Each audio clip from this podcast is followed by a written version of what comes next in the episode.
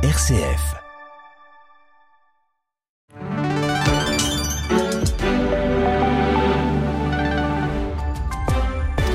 L'information en Belgique avec Denis Delovinfos. Bonjour, bonjour à tous. Une grève de 24 heures sera organisée le 11 janvier prochain dans toutes les prisons belges, a annoncé la CVCSC Service Public. Les syndicats des agents pénitentiaires ont déposé un préavis après avoir rencontré le cabinet du ministre de la Justice, Paul Van Tickelt. La surpopulation carcérale se trouve toujours au cœur du conflit. Elle crée des tensions et augmente le nombre d'agressions. En ce moment, il y a 1300 détenus en trop dans nos prisons, affirme le syndicat chrétien, qualifiant la situation d'insoutenable durable. Le cabinet du ministre de la Justice entend mieux s'armer contre l'ingérence étrangère et l'espionnage. Le cas de l'ancien parlementaire Frank Kreyelman du Vlamsbelang, utilisé comme informateur par des espions chinois, est traité avec la plus haute importance par le gouvernement fédéral. Le ministre de la Justice insiste pour l'introduction de peines d'emprisonnement de 3 à 5 ans pour espionnage et de 5 à 10 ans pour ingérence étrangère selon les circonstances.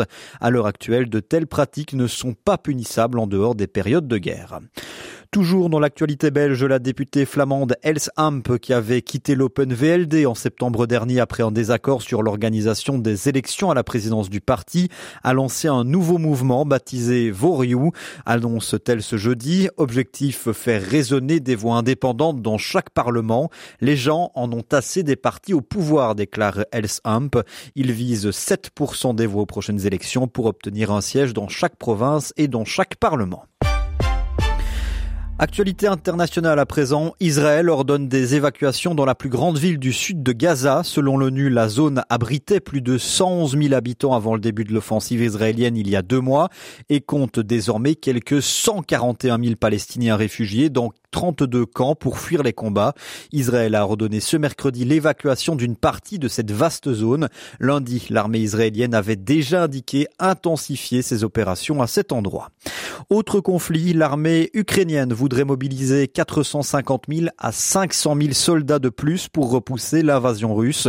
Le ministre de la Défense Rustem Umerov a pour cela émis la volonté d'appeler les citoyens ukrainiens vivant à l'étranger à rejoindre le service militaire l'an prochain. Les Ukrainiens entre 25 et 60 ans expatriés et aptes au service militaire sont priés de s'identifier auprès des centres de recrutement militaire, a annoncé le ministre, qui a précisé également qu'il y aurait des sanctions envers les individus qui ne s'y soumettent pas.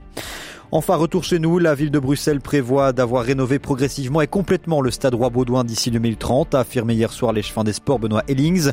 L'an prochain, un budget de 4 millions d'euros sera consacré à une étude visant à rénover à moyen terme l'éclairage et la toiture du stade et 500 000 euros seraient également attribués à l'entretien de la sous-structure de la pelouse. C'est la fin de ce flash, bonne matinée à tous.